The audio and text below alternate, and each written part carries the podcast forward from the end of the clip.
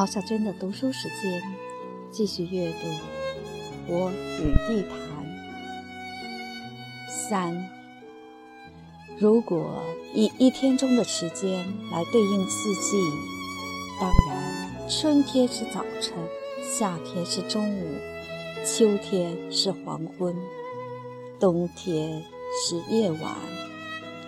如果以乐器来对应四季，我想。春天应该是小号，夏天是低音鼓，秋天是大提琴，冬天是圆号和长笛。要是以这园子里的声响来对应四季呢？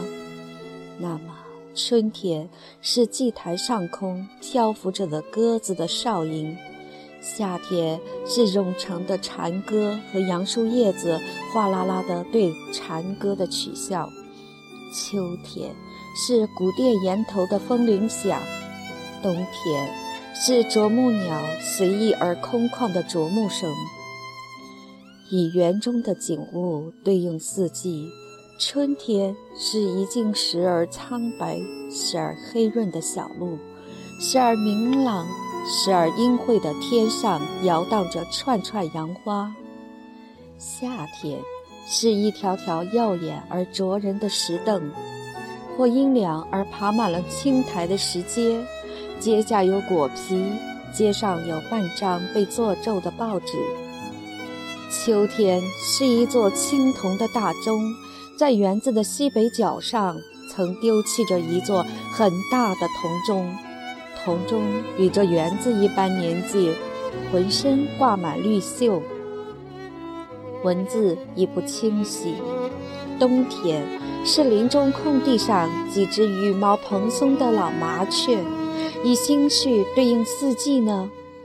春天是卧病的季节，否则人们不易发觉春天的残忍与渴望。夏天，情人们应该在这个季节里失恋，不然就似乎对不起爱情。秋天。是从外面买一颗盆花回家的时候，把花搁在阔别了的家中，并且打开窗户，把阳光也放进屋里。慢慢回忆，慢慢整理一些发过霉的东西。冬天伴着火炉和书，一片片坚定不死的决心，写一些并不发出的信，还可以用艺术形式对应四季。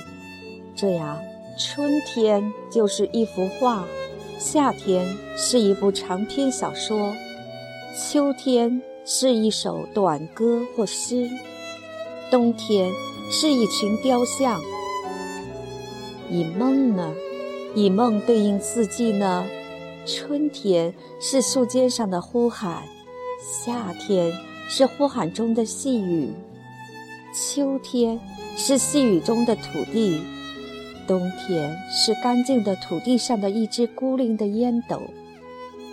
因为这园子，我常感恩于自己的命运。